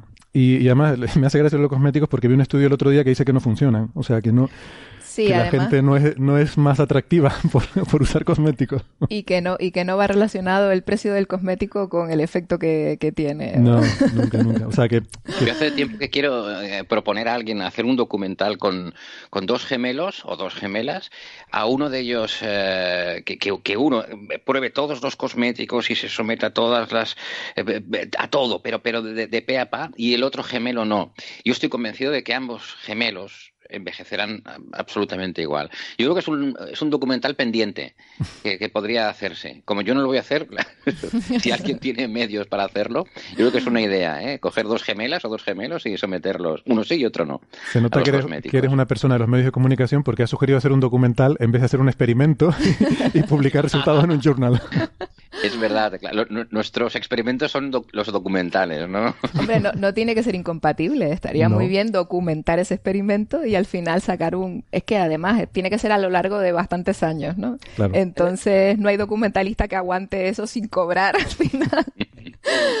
pero, pero sí, la verdad que es una muy buena idea. Eh, lo que tendríamos que tener a los gemelos o las gemelas sometidas más o menos a las mismas, al mismo tipo de vida, a las mismas condiciones, ¿no? La alimentación, la misma alimentación, todo igual. Sí, sí. No, y, Que, se, que se rían lo mismo, que para que le salgan las, las rayitas estas al lado de la boca en el mismo sitio, que tengan los mismos problemas, se le, fruña, se le frunza la, la frente igual, ¿no? Pero, pero bueno, ahí ya entra, sería un experimento complicado, entrarían muchos factores. Eh, una, una, cosita, eh, las empresas de cosmética también hacen investigación y hacen investigación eh, tanto en in vitro como in vivo en ratones, ratas y en humanos. Es decir, hay una fuerte investigación por parte de las empresas cosméticas. Eh, yo creo que podría ser muy interesante un documental que documentara ese tipo de proceso de investigación y que viera realmente los detalles de cómo se hacen esas cosas, ¿no? O sea, no todo en la industria cosmética tiene el mismo nivel de rigor científico que puede tener la industria farmacéutica, donde los niveles son mucho más estrictos, pero sí es verdad que se investiga, que se prueban los productos con, humanos, que se hacen estudios. Eh, la industria cosmética también es una de las grandes eh, productoras de investigación. Sí, y, nadie pregunta que por qué nos gastamos el dinero en esa investigación y no en arreglar nuestro planeta, ¿no? Eh, eso, eso es verdad. Eh, relacionado con esto, eh, una cosa que me llama mucho la atención, porque yo ya tengo una edad y siempre te dicen, tienes que comprarte una cremita y no sé qué. Entonces, cuando uno se pone a mirar en las etiquetas o busca en la publicidad o incluso en las páginas web de esas cremitas, sí que te hablan de investigaciones científicas, pero los resultados, mm, yo que soy científica, eh, pues no los encuentro por ningún lado, es muy difícil eh, llegar a realmente cuáles han sido las, las condiciones en las que se han realizado esos experimentos y cuáles son los resultados finales. Por eso digo que es muy difícil, te venden las cremas como las que mejor resultados han obtenido en una muestra de mujeres y no sé qué, cuando vas a buscar esos datos no los encuentran. Entonces yo creo que lo que le falta a la industria cosmética es justamente toda esa investigación que realizan, eh, poner los resultados a disposición de los usuarios y, que sean fáciles de entender, fáciles de encontrar. Entonces, sí es cierto que se realiza mucha investigación, pero está ahí también en ese camino gris entre la ciencia y la pseudociencia porque no puedes acceder de forma sencilla a esos resultados. Hmm. Sí, la gran diferencia con la medicina es que en la medicina tienes al médico. te interesa que el médico tenga un acceso fácil a los resultados de los diferentes estudios de las farmacéuticas para después eh, sesgar su opinión y que él recomiende eh, ciertos fármacos. Sin embargo, como en la cosmética no tenemos el equivalente al médico, mm, hasta la esteticien o lo que sea, pero no tiene una formación como para leer ese tipo de estudios, ese tipo de estudios son, de, difusión más limitada. Pero si buscas, hay muchas revistas internacionales de, que publican estudios de cosmética y hay muchísimos estudios. Eh, los estudios más sencillos son los de seguridad, que tienen que cumplir todos los cosméticos, pero aparte ahí se publica mucho eh, sobre estudios. Lo que pasa es que tienes que buscarlo. Eh, eh, digamos, es más difícil de buscar que los estudios médicos, pero si los buscas, los encuentras. Mm. Y en España hay muchos investigadores en, en temas de, relacionados con la cosmética. ¿eh? Veo a Francis muy defensor de cosmética, eh, mucho, mucho, ¿eh? lo cual me parece bien, pero te, veo especialmente... a, ver si te crees que se conserva... A ¿vale? Hay mucha gente que, mm. eh, yo qué sé, en, España tenemos un gran divulgador, eh, eh, José Manuel López Nicolás, ¿no? De la Universidad de Murcia, ¿no? Él trabaja en encapsulamiento de sustancias, ¿no? Construye pequeñas capsulitas con unas proteínas que, tienen, que permiten encapsular y lo puede utilizar para medicamentos o lo puede utilizar en cosmética o para alimentación. Su grupo de investigación fundamentalmente ha trabajado en alimentación, o sea, en empaquetamiento de sustancias para alimentos, pero recientemente se ha puesto a trabajar en, empaquetamiento de sustancias para cosméticas, para industria cosmética. Y está publicando sus estudios eh, financiados en parte por empresas cosméticas, en parte por eh, dinero público, en revistas internacionales, como publica el resto de sus estudios. ¿no? Entonces, cuando tú hablas con él, te dice, no, bueno, es cierto que en la publicidad, en el marketing de las cosméticas, se mete mucho la pata, se evitan ciertos nombres, por ejemplo, no le gusta la palabra aminoácido porque suena ácido y suena perjudicial para la piel cuando muchas veces pues eh, los eh, cosméticos incluyen este tipo de sustancias, pero en cualquier caso que se está haciendo también una, investigación. O sea, que no debemos de, poner, eh, decir, no hacen nada, no, no, sí hacen cosas, ¿no? Lo que pasa es que hay, que preocuparse uno por buscarlo. Claro. Todo esto lo hablábamos por el tema de, si nos parecía mucho o poco el dinero destinado a, a los, a, los viajes. Y es, cierto, ¿eh? que a veces esas cifras nos parecen impresionantes cuando, si las comparamos con otras cosas, no, no son tanto, ¿no? Sí. sí. la NASA está gestionando presupuestos muy bajos ¿eh? Eh, mm. actualmente y con un gran problema y es que las ideas políticas de un año a otro le cambian y le cambian las misiones. Es decir, a la NASA eh, los, eh, las grandes mentes pensantes de la NASA tienen que estar adaptando lo que ellos piensan científicamente que es lo más adecuado a los gustos de senadores, de la opinión pública, de mucha gente. Y eso es algo que, por ejemplo, la ESA no lo tiene. La ESA es mucho más, eh, digamos, depende mucho menos de decisiones políticas y más de decisiones ingenieriles o científicas. Pero en la NASA los presupuestos y muchas cosas dependen de decisiones de una persona, ¿no?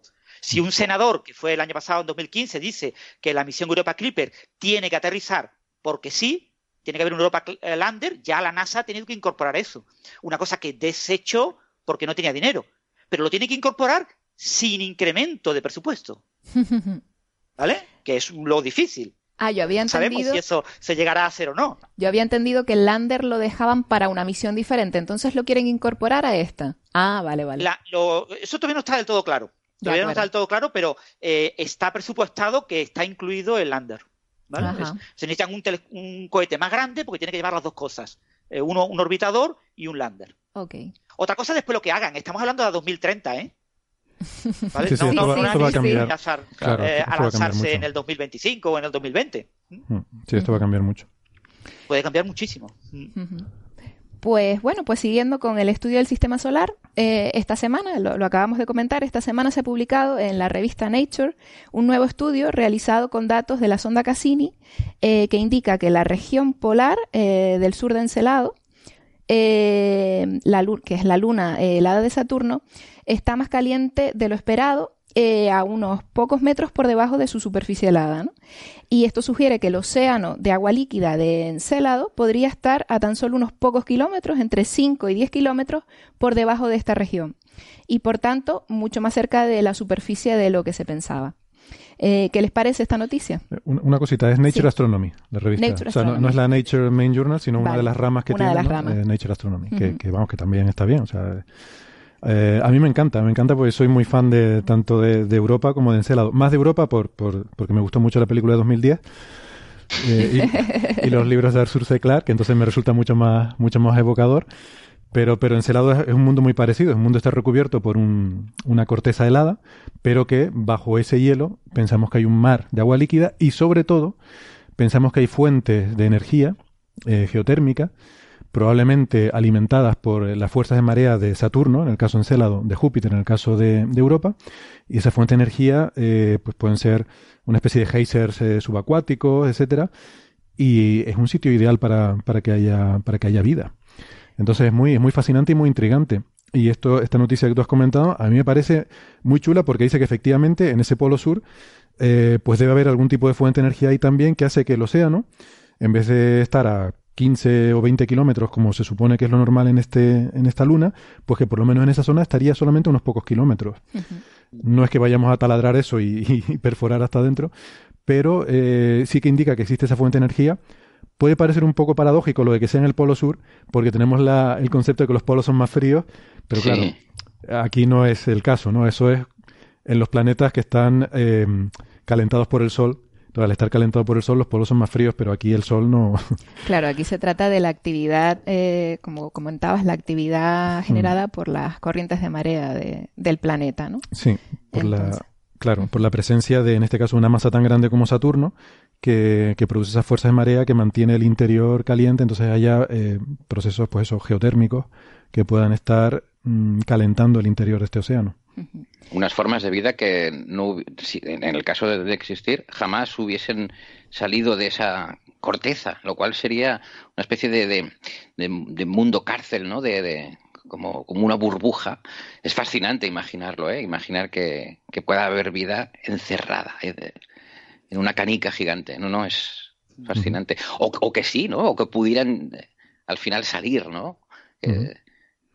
Bueno, se han, bueno, esa, no romper la corteza, ¿no? Sí. Eh, la corteza se rompe porque hay géiseres en Encélado, hay, sabemos que hay fracturas, entonces es posible que esos seres vivos existieran, eh, una vez que eh, intentan salir o, se ven forzados a salir por un geyser hacia la superficie, acaban muriendo, ¿no? Y sería la poética de que acaban muriendo observando el exterior del mundo que les encierra. A lo mejor pueden diseñar misiones al, espacio exterior aprovechando la ventana de lanzamiento que sea uno de estos geysers, ¿no? Y se sus En ese caso, ellos sí que al, morir irían al cielo. Eh, eso sería... Sería literal. Hombre, una cosa, una cosa interesante con esto es que tenemos que recordar que también la vida en la Tierra surgió en los océanos, ¿no? Y que fue muchísimo después cuando salió a, la superficie. ¿no? Mm. Entonces, quizás el, tipo de vida que se puede desarrollar, hombre, la temperatura, eh, no sé exactamente cuál es eh, o, qué temperatura se ha estimado para, para esos océanos, pero probablemente el tipo de vida que se puede haber desarrollado allí puede ser muy parecida a formas de vida primitiva eh, en, la Tierra, ¿no? de las primeras que surgieron en, los la mares de la Tierra. En, los, en los océanos de la Tierra, mm. sí. y como comentabas, Héctor... Estos océanos eh, son de agua líquida, es decir, tienen temperaturas por encima de cero grados y la capa de hielo es relativamente poco gruesa, con lo que eh, con toda seguridad la temperatura es de las nuestras, ¿no? O sea, 20, 30, 10 grados sobre cero centígrados. Hay finlandeses que se bañan en aguas más frías que esas. Eso es verdad. Y aquí, de vez en cuando en invierno. y esto, esto no son resultados. La analogía que se hacía antes con las papas en, en, Marte. No sé si, si, si colocáramos un, un pez eh, en, ese, en, esa agua podría vivir? Es una pregunta absurda, ¿eh? pero no, no, lo sé. No, es absurda, es una buena pregunta. ¿eh? Y de hecho, creo que lo hemos planteado alguna vez. Es que hay que ver la cantidad de oxígeno que tiene el agua.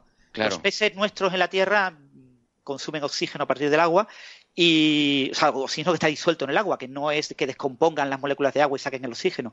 Entonces, si no tienes aporte de oxígeno, nuestro pez se, asfixiaría. Y aparte de la salinidad y demás, ¿no? Si la salinidad es muchísimo más alta que, que la que tenemos en tierra, pues el pez también moriría deshidratado, ¿no? Eh, pero, hay, hay, criaturas también que viven en, en, fondos marinos súper profundos donde prácticamente no hay ese oxígeno disuelto, ¿no? Y no, no estoy seguro ahora exactamente de, de, cómo metabolizan. Igual lo sacan de, la, de, descomponer la molécula de agua. No lo sé. La verdad es que no tengo ni idea cómo viven esos bichos. Pero... Probablemente de resto que cae, de que ah. cae mucho, o sea, mucho del, del oxígeno atmosférico eh, eh, penetra a través del océano hacia abajo, en forma de burbuja, entonces llega, les llega un aporte mínimo pero le llega aporte de, oxígeno. ¿Crees que ya es suficiente? No lo sé, la verdad es que no, tengo ni idea. No lo sé. Si eh, viven allí, supongo que sí, que será suficiente. Claro. Eh, Metabolismo más lento. La próxima vez que tengas a un biólogo o una bióloga, eh, sí, le, sacamos la pregunta. No, que, quería matizar que, porque claro, de Cassini hemos hablado recientemente porque está en una misión extendida, que está atravesando los anillos y tal, pero estos datos no son de, de esto ahora. O sea, estos son datos relativamente antiguos, de 2011, que es cuando se hicieron estas observaciones, y, se han extraído ahora estas conclusiones, ¿no? Acaban de salir publicados. Que esto de nuevo, pues viene a abundar en esto que decimos a veces, que eh, se tarda, pues a veces años en producir resultados de, de, los datos, ¿no? O sea, que, que, a veces decimos, no, se va a observar no sé qué cosa el mes que viene, y a lo mejor la gente está pensando que ya el mes que viene, más una semana, ya tendremos publicaciones y, artículos.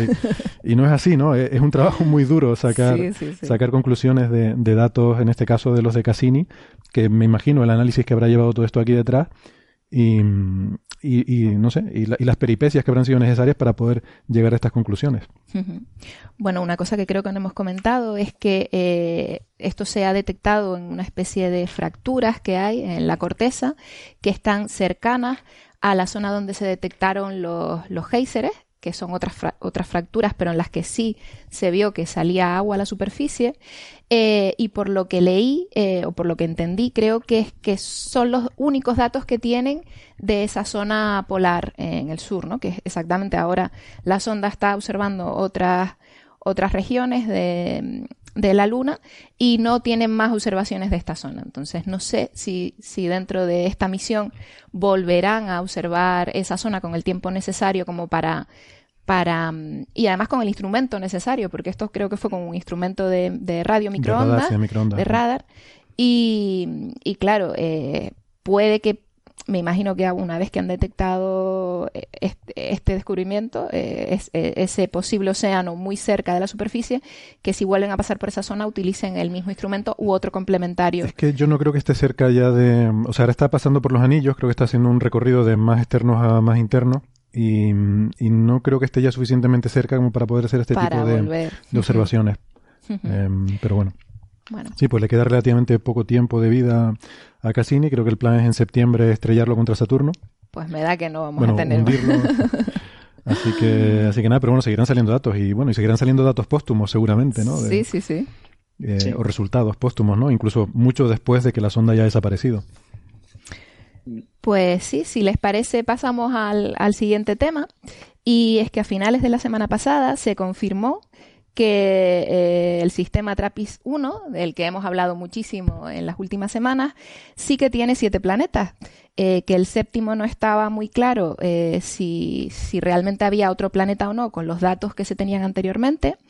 Y el, el satélite Kepler de NASA ha observado este sistema durante 74 días, desde el 15 de diciembre hasta el, hasta el 4 de marzo, eh, recogiendo variaciones de, brillo del mismo, ¿no? que hasta, hasta ese momento no había observado este sistema.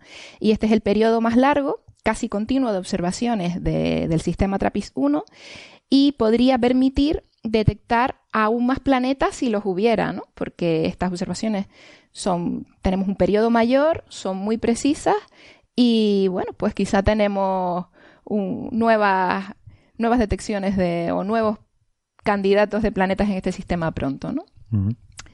Eh, sí, Kepler em, eh, es una misión espacial y está diseñado expresamente para, buscar planetas, ¿no? Eh, está ahí en el espacio y está mirando fijamente esa zona del cielo. Esto es parte de la misión K2 de Kepler, ¿no? Ha cambiado. Originariamente estaba mirando el campo de la estrella de Tabi, ahí en la constelación del Cisne. Luego ha habido problemas em, técnicos con giróscopos que han em, bueno, que han obligado a cambiar eh, algunos parámetros de la misión, se ha perdido precisión también y ha obligado a cambiar el campo que ha estado observando y ahora pues en esta en esta en esta nueva extensión de la misión que se han intentado buscar qué cosas se pueden hacer a pesar de estos fallos que ha tenido con los giróscopos, pues este es un candidato ideal, ¿no? En cuanto se supo que Trappist 1 tenía planetas, eh, pues eh, vamos, se solicitó que Kepler observara esa zona y ha estado recogiendo mm, mejores datos fotométricos de los que había hasta ahora y, durante más tiempo, ¿no? En el espacio no hay día y noche, puedes observar continuamente. Recordemos que aquí la clave es estar mirando fijamente y esperar a que pasen por delante los planetas.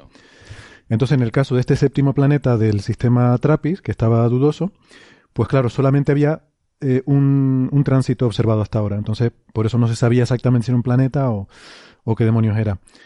Eh, ahora ya con, Kepler se ha confirmado, se han observado varios tránsitos de este séptimo planeta. Y algunas cosas más. Por ejemplo, a mí me gustó mucho leer, a ver si tengo por aquí el artículo. Em, no lo encuentro, creo que no lo he traído. Ah, sí, aquí lo tengo.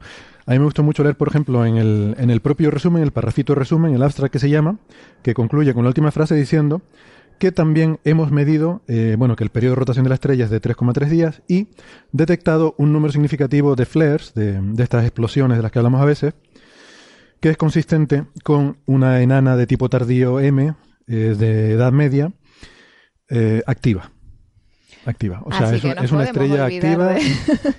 o de encontrar vida allí o lo, tienen bastante fastidiado ¿no? para, para desarrollar. el, hecho de que sea un sistema tan compacto, que los planetas estén tan cerca unos de otros, ¿esto eh, puede provocar que sea inestable? Que, que, la gravedad de uno afecte a la del otro y, y que no, tal vez, no sé, pregunto, ¿eh? que eh, el sistema como sistema tal vez pueda desestabilizarse y, no durar mucho tiempo o, no tiene nada que ver. No, no, no, sí, sí, totalmente, totalmente, es, totalmente cierto. Yo estoy convencido de que ese sistema es inestable. O sea, que durará eh, pues tiempo relativamente corto en escalas de, sistemas solares. Estará, no sé, cientos de millones de años, pero no creo que mucho más. Hombre, lo importante también es que las masas son muy parecidas, ¿no? De los planetas. Entonces, Eh, cuando hay mayores desestabilizaciones es cuando uno de los planetas quizá tiene una masa mucho mayor y ahí sí que en cada pasada cerca de, los otros planetas le produce una mayor perturbación. ¿no? En este caso está claro que va a haber perturbaciones, lo que no sé, no tengo idea de cuánto, cuánto podría. Bueno, de hecho están en resonancias. Además, es otra cosa curiosa también que indica que está muy acoplado gravitatoriamente este sistema, ¿no? Están en, resonancias de tres, creo. O sea, están todos, las órbitas de todos estos planetas están, de tal forma están gravitatoriamente acopladas, ¿no? Unos a otros, entre ellos, con lo cual sí que se, sí que se sienten, se, se afectan. no lo sé, seguramente se pueden hacer simulaciones y estoy seguro que no tardaremos muchos meses en ver alguna simulación de algún dinamicista, que esto debe ser muy sencillo de hacer para ellos, eh, debe ser un artículo de alto impacto. y rapidito de sacar. Para alguien que, nos pueda estar escuchando, significa que eh, a un número entero de vueltas de uno hay otro número entero de vueltas de otro. Exactamente, justamente eso. Eso es, eso es en, ¿Y en, nuestro sistema solar ocurre también eso? Con, no, ¿no? Con los planetas. Sí, sí, ocurre con algunos. Em, sí. ¿Ocurre algo mm. similar con Mercurio, puede ser? Eh, Venus y Júpiter creo que tienen una resonancia, si no recuerdo mal. Eh, no, recuerdo ahora, sé que hay algunos casos, pero ahora no recuerdo pero En cualquier caso, no todos, no todos como, como en Trappist, evidentemente. No, no, no. Mm. Y suele ser Júpiter el que manda, ¿no? Mm. Sí. No, creo que lo de Mercurio es Mercurio con el Sol, ¿no? Que tiene, o sea, están, digamos que cada X vueltas de Mercurio en su órbita alrededor del Sol, eh, también se produce una órbita sobre sí mismo. Una rotación. una rotación sobre sí. mismo. Sí, sí, no, está, está acoplado. O sea, está siempre dando la misma cara. Exacto, sí. Entonces, por eso. Como la Luna y la Tierra, digamos. Sí, que a estos planetas, al estar tan cerca de su estrella, puede que les pase les pase lo mismo. Probablemente les pase lo mismo. Entonces tendrán una en, cara. El, en el sistema solar, estoy mirándolo en la Wikipedia, eh, Júpiter y Saturno están en resonancia 5-2. Es decir, cada cinco vueltas al Sol que da Júpiter, Saturno da dos vueltas. Y después eh, Plutón y muchos plutinos están en resonancia 3-2 con Neptuno. ¿eh? Por cada dos vueltas en torno al Sol de, un de Plutón o de un Plutino, Neptuno da tres vueltas. Y después ya hay algunas eh, resonancias en algunas lunas de, Júpiter y de, y de Saturno. Esto le habría encantado a, a Pitágoras muchísimo el hecho de, de, Trappist, ¿no? que, que, hay una relación numérica exacta, ya seguro que habría especulado sobre cosas musicales, ¿no? ¿Cuál sería la música que seguro que sería una, un festival para Pitágoras, ¿eh, Trappist? Kepler, Kepler seguro que le molaría mucho también. Y Kepler, eh, hombre, imagínate, claro. De hecho, bueno, eh, eh, estamos diciendo que Kepler está observando Trappist ahora mismo, ¿no? sí, es, Mira, es poético. En su honor, sí, sí. De ah, todas formas, sí que es verdad que hay muchas, hay algunos grupos que se han dedicado a sacar lo que llamamos la música de las estrellas o la música de, de los, de los sistemas que encontramos en el universo y es relativamente fácil con unas simulaciones asociarlas a las frecuencias, a pasarlas a frecuencias de sonido y obtener cómo sería eso musicalmente, ¿no? Entonces, pues mira, aquí tenemos un buen... Sí, se podrían Puede que salga una buena sinfonía, sí. Siempre estas cosas dependen mucho de cómo interpretes, ¿no? Los parámetros físicos, cómo los traduzcas luego a... Exacto, sí. Eh, yo eh, quería hacer un comentario también aquí que, mm, de hecho, esto nos lo preguntó un oyente y dije en Facebook y, me gustaría nombrarlo, pero ahora no recuerdo quién fue y, dije, pues caramba, qué, qué, pregunta más buena. Y era si esta, o sea, esta influencia gravitatoria, mm, o sea, hemos estado hablando de estas resonancias, ¿no? Que, que mm, por, por, comentar a los oyentes, esto es importante porque estas resonancias nos indican que hay interacciones gravitatorias entre estos objetos que hace que se coordinen de esta forma, ¿no? Y el que haya estas interacciones gravitatorias, pues significa además otras cosas. Por ejemplo, hemos discutido aquí la posibilidad de si el hecho de que la Tierra tenga una luna tan grande y por tanto le genere estos efectos internos de, marea puede haber sido importante para el desarrollo de vida. Y esto es así por varios factores. Uno de ellos, por ejemplo, que es mi favorito, es si el hecho de que la Tierra tenga un núcleo y un manto fundido que genera ese campo magnético puede ser debido a que tiene la presencia de esta luna, ¿no? Eh, bueno, es posible que los, los planetas de Trappist que no tienen, o pensamos que no tienen estas lunas tan grandes, pueden este acoplamiento, esta interacción mutua gravitatoria de unos planetas sobre otros, ejercer el papel que ejercería una luna para mantener esta, este calor interno y mantener este núcleo fundido y generar estos campos magnéticos? Pues a lo mejor resulta que sí. Pues a lo mejor estos planetas, su interacción de unos sobre otros, eh, facilita que tengan un escudo magnético que les proteja de las de los arrebatos de esta estrella que por lo que vemos es bastante violenta, ¿no? Eh, comparado, yo porque en, temas de actividad estelar no tengo tanta idea, comparado con la actividad del Sol, ¿cuántas veces más? Así, por una estimación burda, ¿se mm, sabe más o menos? Esta en concreto no lo sé, pero este tipo de estrellas pueden ser 100 veces más activas que el Sol, ¿no? Pues sí, necesitan... Y duran mucho tiempo, ¿no? son, son estrellas con, con mayor vida, ¿no, Francis? Me parece. Sí, mucho mayor. Sí, exactamente. O sea, en el Sol tienes un núcleo de hidrógeno que forma helio y el helio en el Sol está sometido a una altísima presión, con lo que le cuesta mucho trabajo eh, alejarse del núcleo. Con lo que tienes un núcleo de hidrógeno recubierto de un núcleo de helio. Entonces, conforme el núcleo de hidrógeno se va consumiendo, el núcleo de helio se va comprimiendo. En las estrellas enanas rojas, eh, la gravedad es mucho menor y entonces el helio puede alejarse del núcleo, con lo que el proceso mm, eh, termonuclear en el núcleo es mucho más lento y la estrella tiene una vida muchísimo más larga. ¿Eh? Mm. Son estrellas que consumen muy lentamente el hidrógeno, son muy eficientes, tienen una primera vida cuando son jóvenes que son muy convulsas, y, pero alcanzan rápidamente un estado de equilibrio en el que se mantienen durante, yo sé, 100.000 millones de años, tiempos Madre mía, madre mía con una gran estabilidad. Más que la vida del universo. Un dato bueno para que... Perdona, que te he interrumpido, Héctor. No, no, no, digo que más que la vida del universo, simplemente era ese comentario. claro, no, no, eso es increíble, sí, sí. No hemos visto morir a ninguna enana roja, ¿no? no sabemos, se, se, especula cuál Las enanas rojas están muy poco estudiadas, entonces sabemos poco sobre ellas. ¿eh? Bueno, además hay que decir, claro, que, estos objetos son bastante débiles, entonces solo los podemos estudiar en las cercanías del Sol, no podemos estudiar eh, objetos muy lejanos de, de este estilo todavía. Entonces, sí es cierto que las, las que están más cercanas, que son las que podemos estudiar, pues todavía están a la mitad de sus vidas, ¿no? Eh, puede que sí, que alguna de estas ya en nuestra galaxia, no lo sé, pero que, haya llegado al final de sus vidas y no lo hemos podido observar. Se supone que terminarán su vida, creo que como también una nebulosa planetaria, ¿no? Es lo que, es lo que se supone. Pero, pero bueno, de momento no hemos observado ninguna. al final de su vida. Y como enana blanca en su, sí, el, sí el resto de la estrella. Un puntito que me gustaría destacar, perdona Naira, eh, hablando de las resonancias de los planetas, etcétera. Eh, los planetas que hemos encontrado en, en TRAPPIST 1 eh, siguen muy bien la curva de Titus Bode.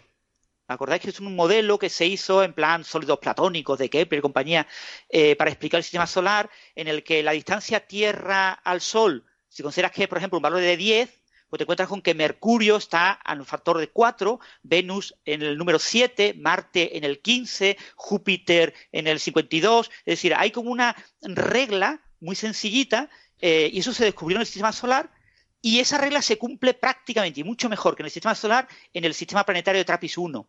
¿Esto qué es lo que indica? Indica que estos planetas se formaron más lejos de donde ahora están y que se han ido acercando a la estrella, conforme la dinámica de la estrella se ha ido relajando, si es una eh, enana roja en una etapa intermedia de su vida, como parece indicar este nuevo artículo, eh, los planetas están ahora en una órbita bastante estables. O sea, ahora están en una posición con buenas resonancias entre ellos y una posición bastante estable para durar ahí miles de millones de años. Yo creo que soy en ese sentido, estoy en contra de lo que acaba de opinar eh, Héctor. Él considera que este sistema es muy inestable. Yo creo que los análisis de la estabilidad de este sistema planetario indicarán que es bastante más estable que nuestro sistema solar. Pero estás de acuerdo conmigo en que saldrán pronto esos análisis. Con toda seguridad, con toda seguridad. Lo que pasa es que todavía tenemos mucha incertidumbre en sus órbitas y en sus características, y entonces tienen que hacer estudios muy sistemáticos con mucha variación de parámetros para, para estudiar estadísticamente esa estabilidad. Pues nos jugamos un café o algo. Aquí nos gusta apostar. Yo creo a lo grande, además. más estable que el sistema solar. El, primer planeta que caiga, ya le, tienes que pagar un café a. Exacto. va a tardar vamos a esperar, vamos a esperar mil millones de años. Como no se haya soltado ningún planeta en mil millones de años, entonces te pago un café.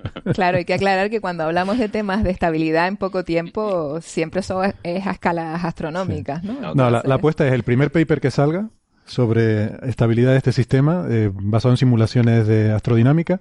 Yo digo que el primer paper que salga dirá que tiene escalas de estabilidad del orden de mil millones de años o menos y Francis, ¿qué más?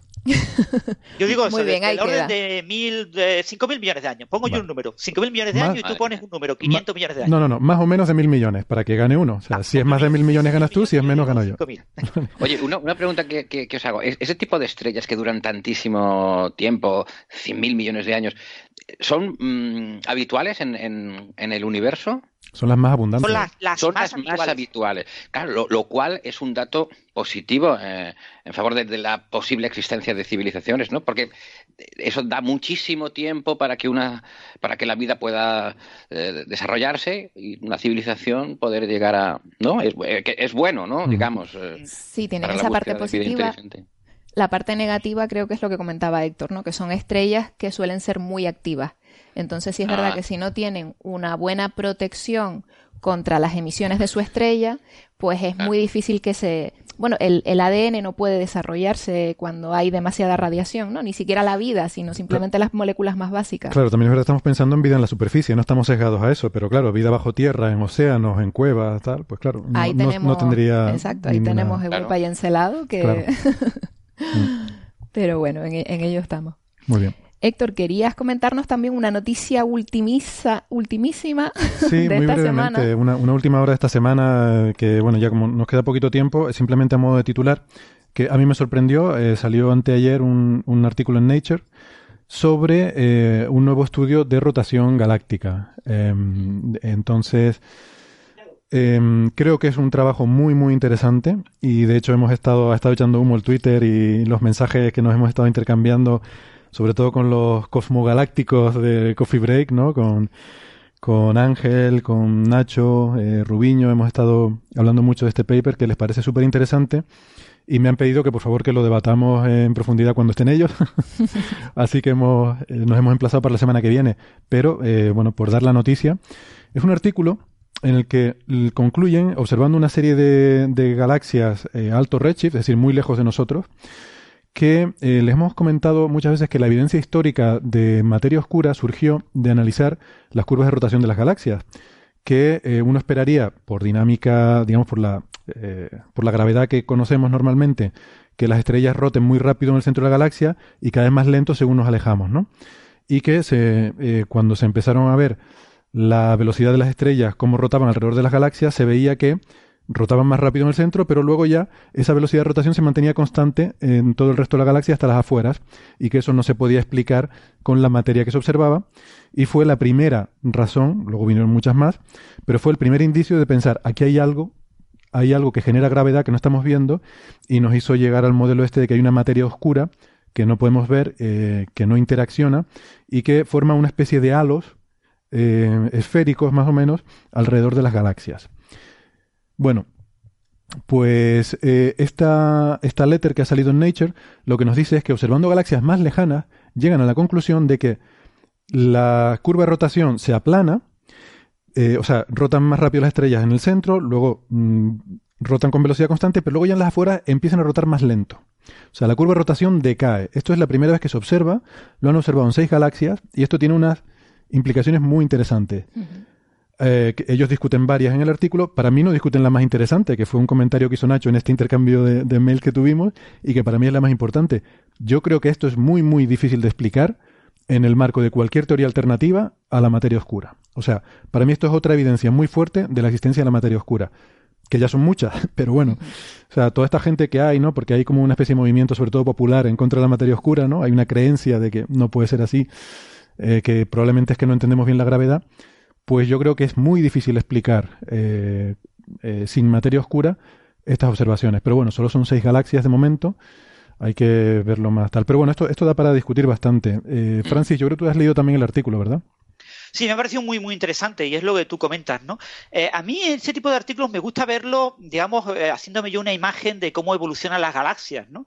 Y si eh, recordamos las imágenes de las, eh, de las eh, simulaciones de formación galáctica desde la época oscura hasta la actualidad, por ejemplo, la simulación Illustris, que se ha hecho con, aquí en Europa con supercomputadores alemanes y varias simulaciones similares, uno cuando lo ve, lo que ve es que la materia oscura que es fundamentalmente lo que se simula en estas simulaciones, se comprime, se, eh, producen zonas más densas de materia oscura, y en esas zonas de, más densa de materia oscura se acumula la materia bariónica, la materia bariónica como interacciona mucho consigo misma, se calienta y forma estrellas, forma galaxias, etcétera, eh, si no se calienta demasiado o si ese hidrógeno molecular se rompe, eh, se consume por agujeros negros y se forman agujeros negros supermasivos. Y más tarde, una vez que se forman esas primeras galaxias, más tarde la materia oscura sigue volviéndose más densa, porque recibe también la fuerza, el tirón gravitatorio de esas concentraciones de materia bariónica. Entonces, lo que uno espera es que las galaxias más primitivas tengan halos de materia oscura más diluidos que se van concentrando conforme la galaxia va envejeciendo. Entonces, lo que uno espera es que las curvas de rotación galáctica que vemos en las galaxias muy cercanas, en la Vía Láctea, en Andrómeda, en, galaxias relativamente eh, próximas en tiempo y en distancia, sean curvas que se aplanan porque eh, tienen una mayor eh, concentración de materia oscura alrededor, en ese halo que podríamos llamar galáctico, pero que en las galaxias más antiguas el concepto de halo galáctico tenga menos sentido. Realmente lo que tú tienes es materia oscura en la que en ciertas concentraciones aparecen grupitos de galaxias. ¿no? Entonces ese concepto de halo galáctico es decir, decir que la materia oscura está acoplada a la galaxia es de galaxias recientes. Las galaxias más antiguas no tienen por qué tener eso. Y por eso es de esperar que ahí domine eh, la materia bariónica y que se vean estas curvas de rotación galáctica, galáctica que tienen claramente un máximo. Son curvas parecidas a una gaussiana. Mm. Conforme te alejas del centro, crece, como se espera, como en, nuestra galaxia, en muchas galaxias, crece la curva de rotación galáctica, alcanza un máximo, como a mitad del tamaño del disco de la galaxia, y vuelve a decaer esa, curva de rotación galáctica. ¿no? Y eso es un, va a súper interesante y con toda seguridad el telescopio espacial James Webb observará cientos de ejemplos de esto y podremos verlo como esas curvas de rotación galáctica que tienen ese máximo, el máximo se va alejando, se va aplanando la curva y acaban siendo eh, galaxias con eh, crecen, alcanzan un plató, un máximo y después decrecen. Eso yo creo que lo veremos y será una de las grandes noticias del telescopio James Webb. Sí, para mí esa es la, gran conclusión de esto. Solo es una muestra pequeña, solo son seis galaxias, esto habrá que confirmarlo, efectivamente, habrá que hacer más estadística, pero es lo que dices tú, Francia, esto es algo que se explica de forma, es justo lo que uno esperaría con el modelo normal de, materia oscura, y sin embargo creo que es muy, muy difícil de explicar esto eh, con teorías alternativas, digamos. Eh, pues. Ciertamente, son seis galaxias, pero también se han comparado con una galaxia efectiva, eh, sumando varias decenas de, no, no sé, recuerdo, eran muchas, eh, muchas galaxias. Se ha hecho una curva efectiva. Sí, un stack, ¿no? Y se ha visto que también este comportamiento es típico de las galaxias con esa edad. con un Z superior a 1 y del orden de 2, 2 y pico. Sí, exactamente. Promediando se ha conseguido también, sí, o sea, como, como, que es una propiedad promedio ¿no? de las galaxias lejanas. Exactamente. Hombre, además lo que se puede hacer además de que con el James Webb se, se verá esto más en detalle, eh, una vez que esto ha salido a la luz, quizás se vaya a esa, esa edad del universo, se cojan las observaciones que ya hay de galaxias y se analicen de otra forma, porque también cuando uno ve algo raro, eh, sobre todo, por ejemplo, si eres exacto, motivará más gente a revisar observaciones que ya están hechas, observaciones de archivo, mm. y ver si esto se encuentra también en, en otras galaxias, ¿no? Bueno, pues.